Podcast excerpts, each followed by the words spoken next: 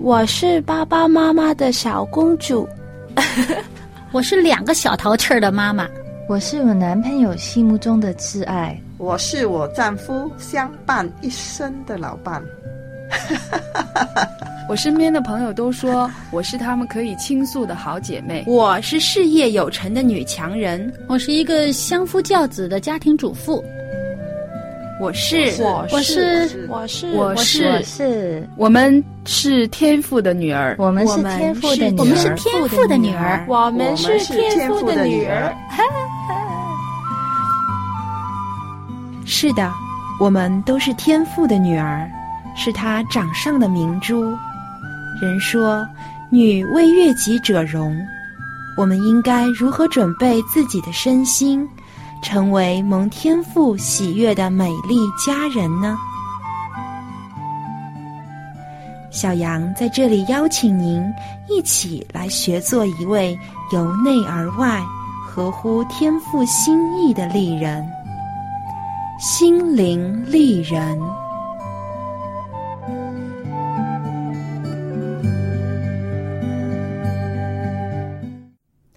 亲爱的听众朋友，欢迎您收听《心灵丽人》节目，我是主持人小杨。曾有朋友和我开玩笑说，现在的人见面打招呼不再是问吃了吗，而是问离了吗？当然，这只是一个夸张的说法，但也不得不承认，现在我们国内的离婚率越来越高了。离婚在现代人的眼中。已经不是一个新鲜事儿。社会上越来越多的人崇尚爱情自由、婚姻自由的同时，反而越来越忽视了爱情和婚姻的神圣性和严肃性。再由于法律的调整，离婚比起以前来更容易了。所以，许多夫妻一旦出现了矛盾和问题，不是想着如何解决、共度难关。而是轻易的解除了婚姻，潇洒的挥挥手去寻找下一段爱情。但凡是离过婚的人都知道，离婚的滋味并不好受，也没看起来那么洒脱。离婚后的生活也不见得就会更好。那作为基督徒，我们又应该如何看待离婚这个问题呢？我们当然是要从圣经中寻求答案。法利赛人曾以休妻的问题来试探耶稣，而耶稣就休妻的问题与法利赛人还有他门徒的讨论，则可以给我们很多关于离婚问题的启示。今天，我们就一起来听一听耶稣是如何看待离婚问题的。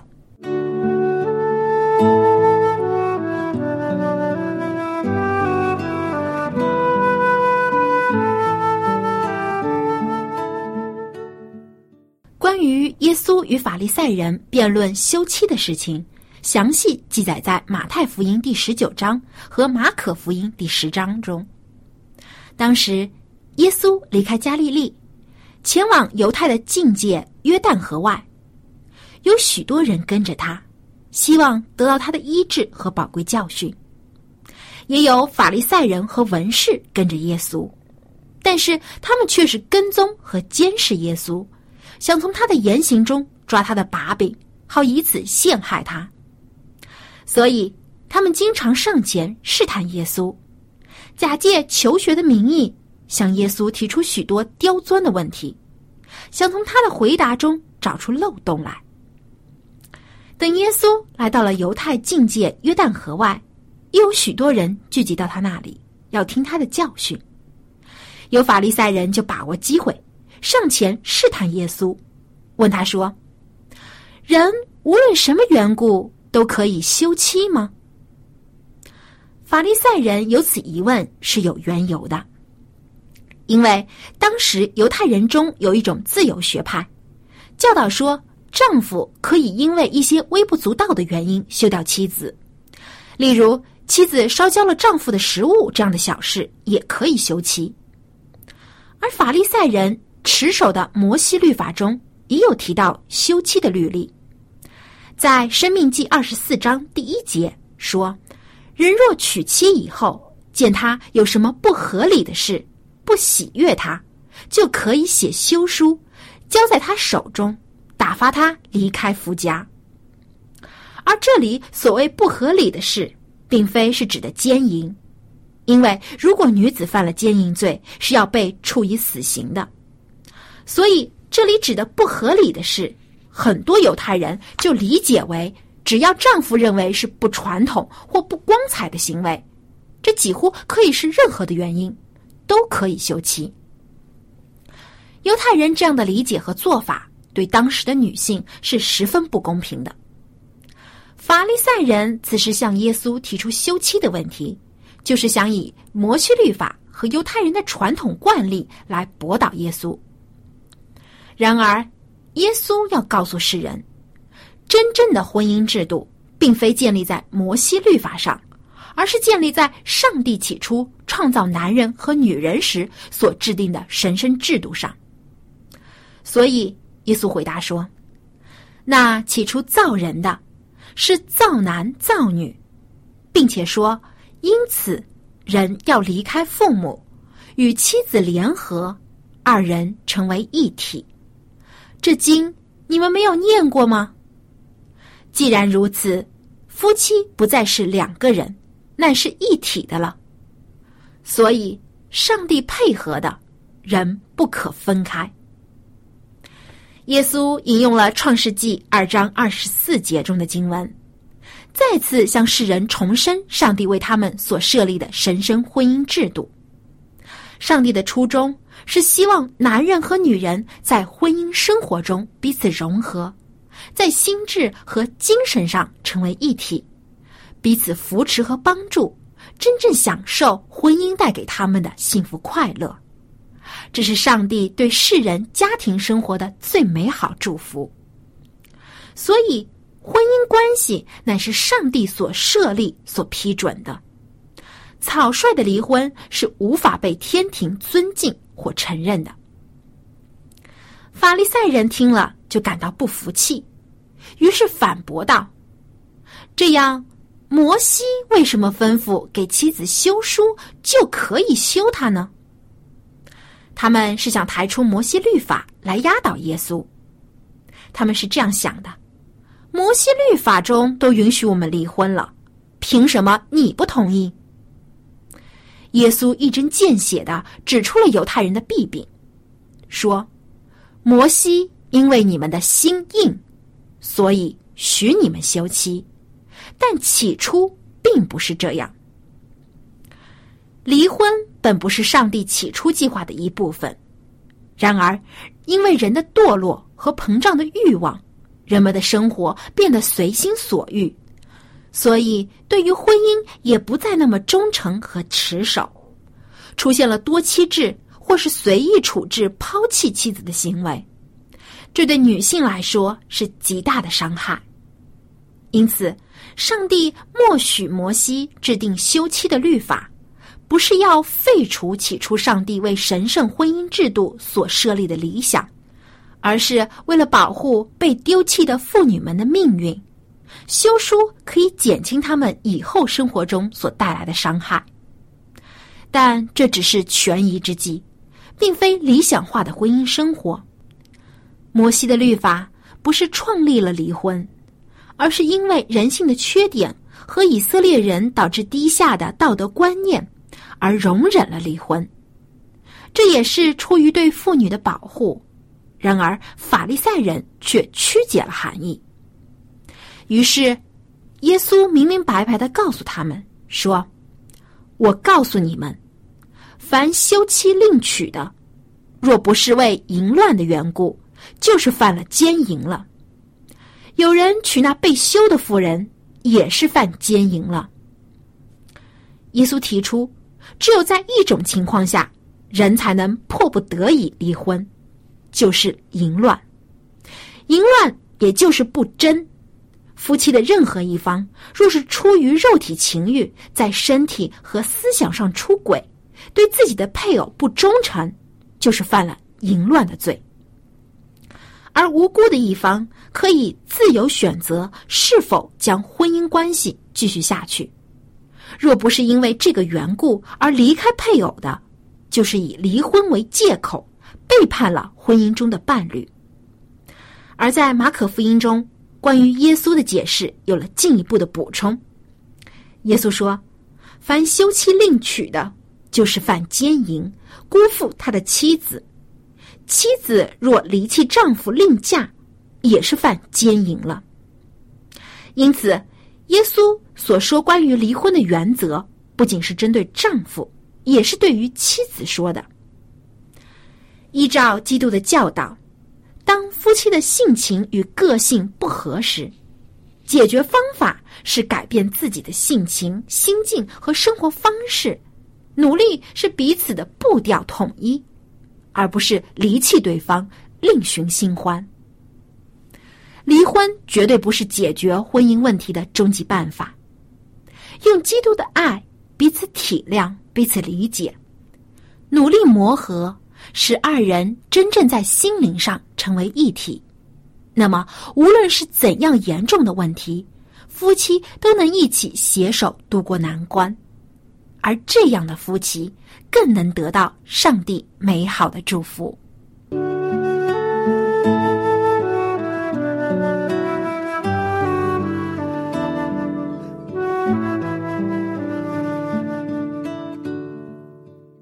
亲爱的朋友，离婚从来不是上帝对婚姻计划的一部分，而是因为人心刚硬而生出的产物。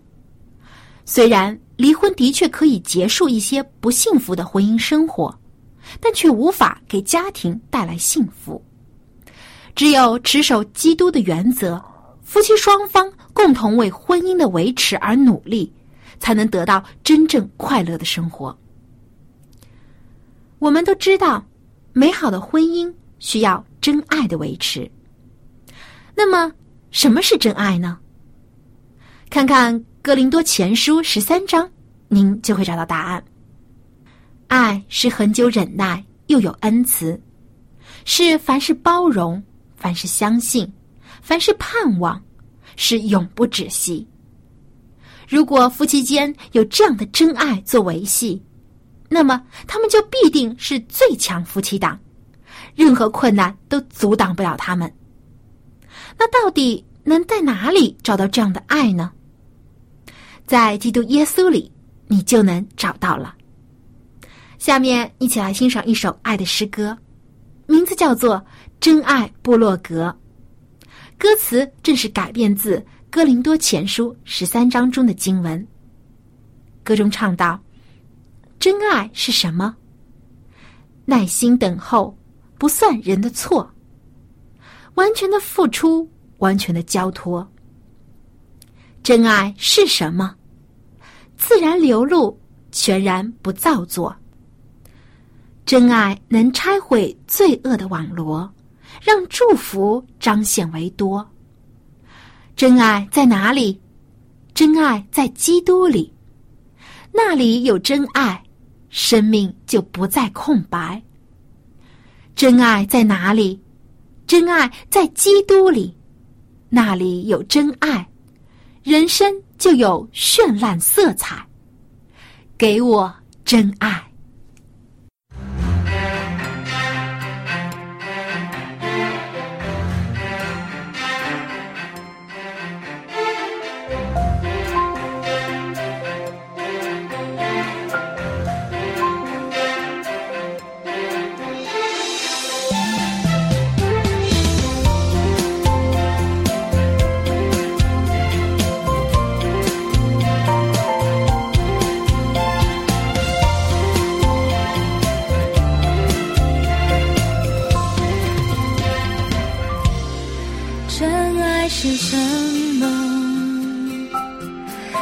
心等候不算人的错，完全的付出，完全的交托。真爱是什么？自然流露，全然不造作。真爱能拆毁罪恶的网络，让祝福彰显为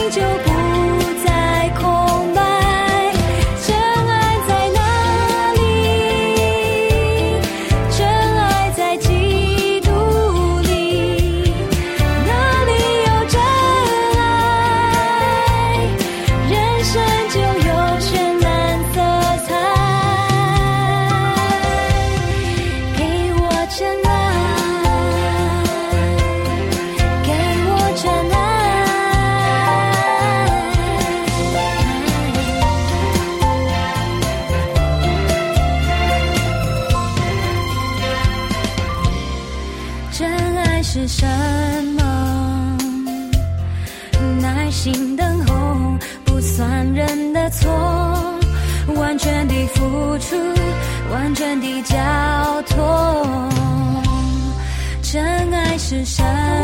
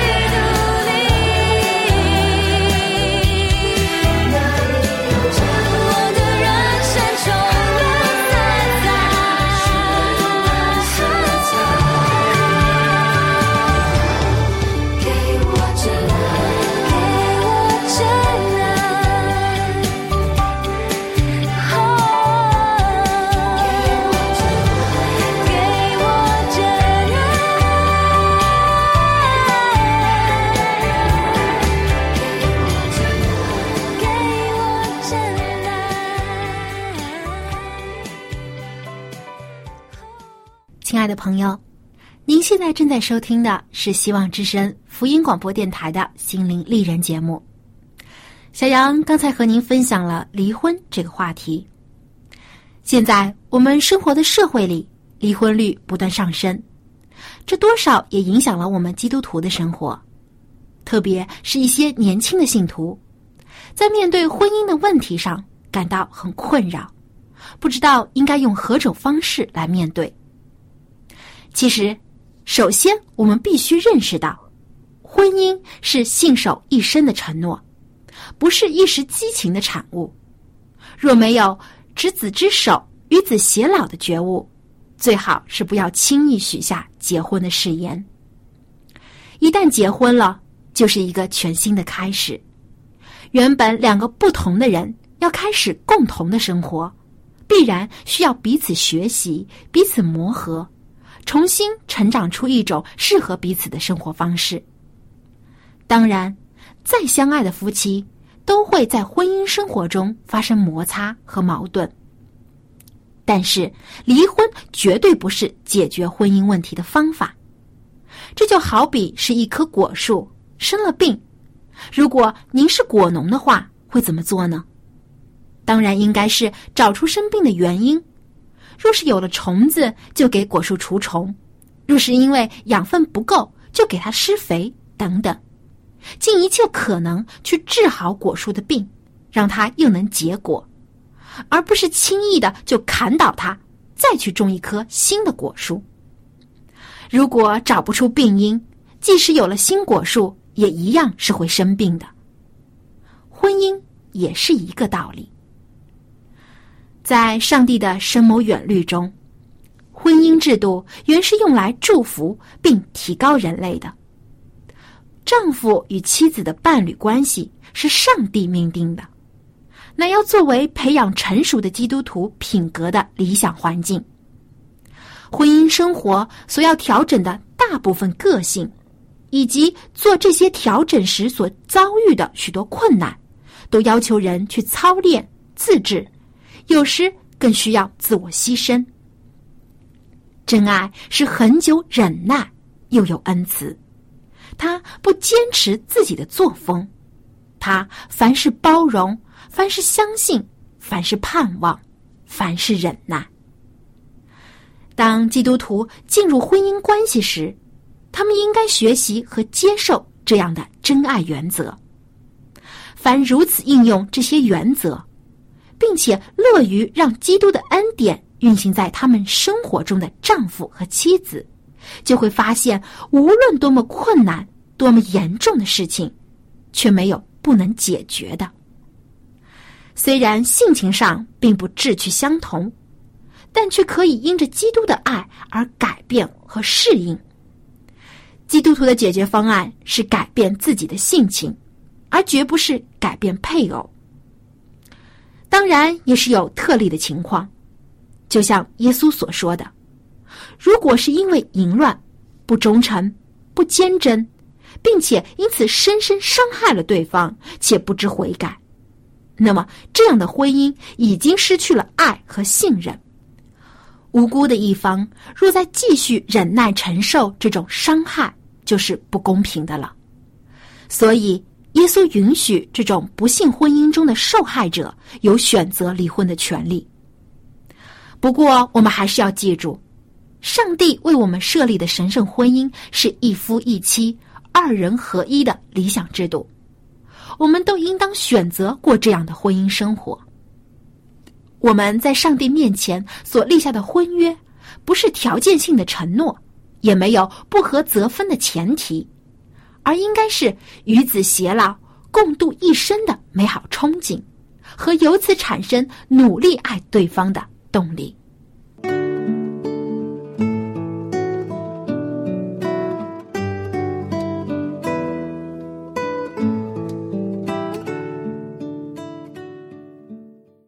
亲爱的听众朋友，最后又到了丽人心得的分享时间了。天气炎热或疲倦的时候。常常会令人感到困乏，想要打瞌睡。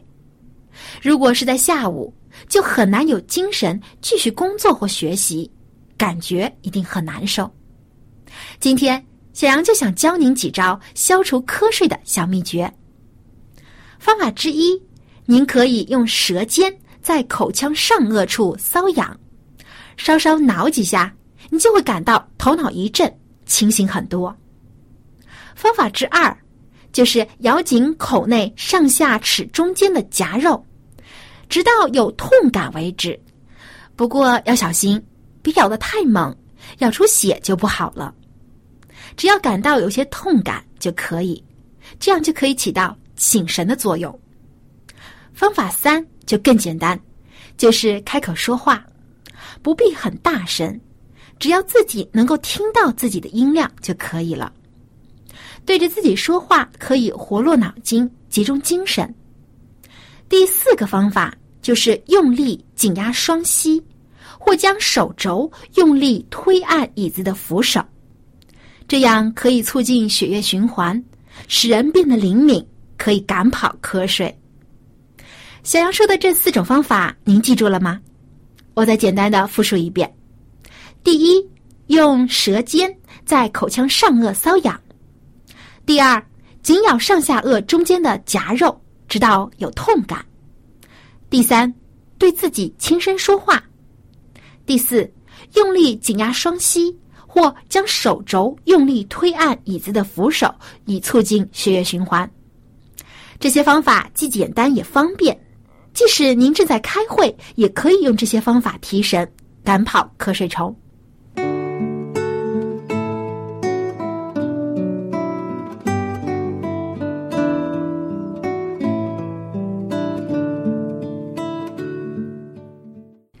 好，今天的节目就到这里。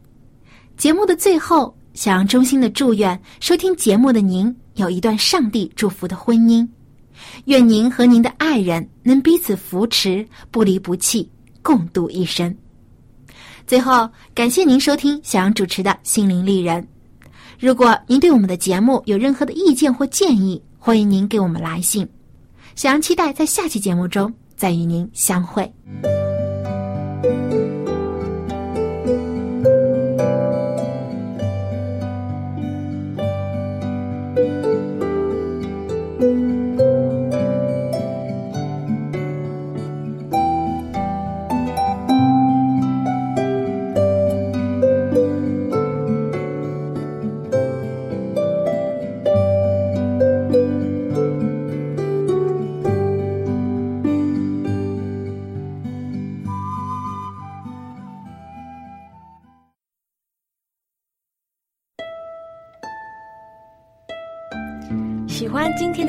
吗？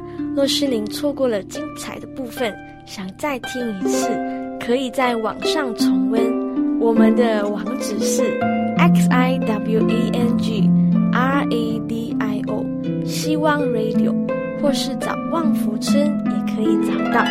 记得把好东西介绍给您的朋友，与他一起收听。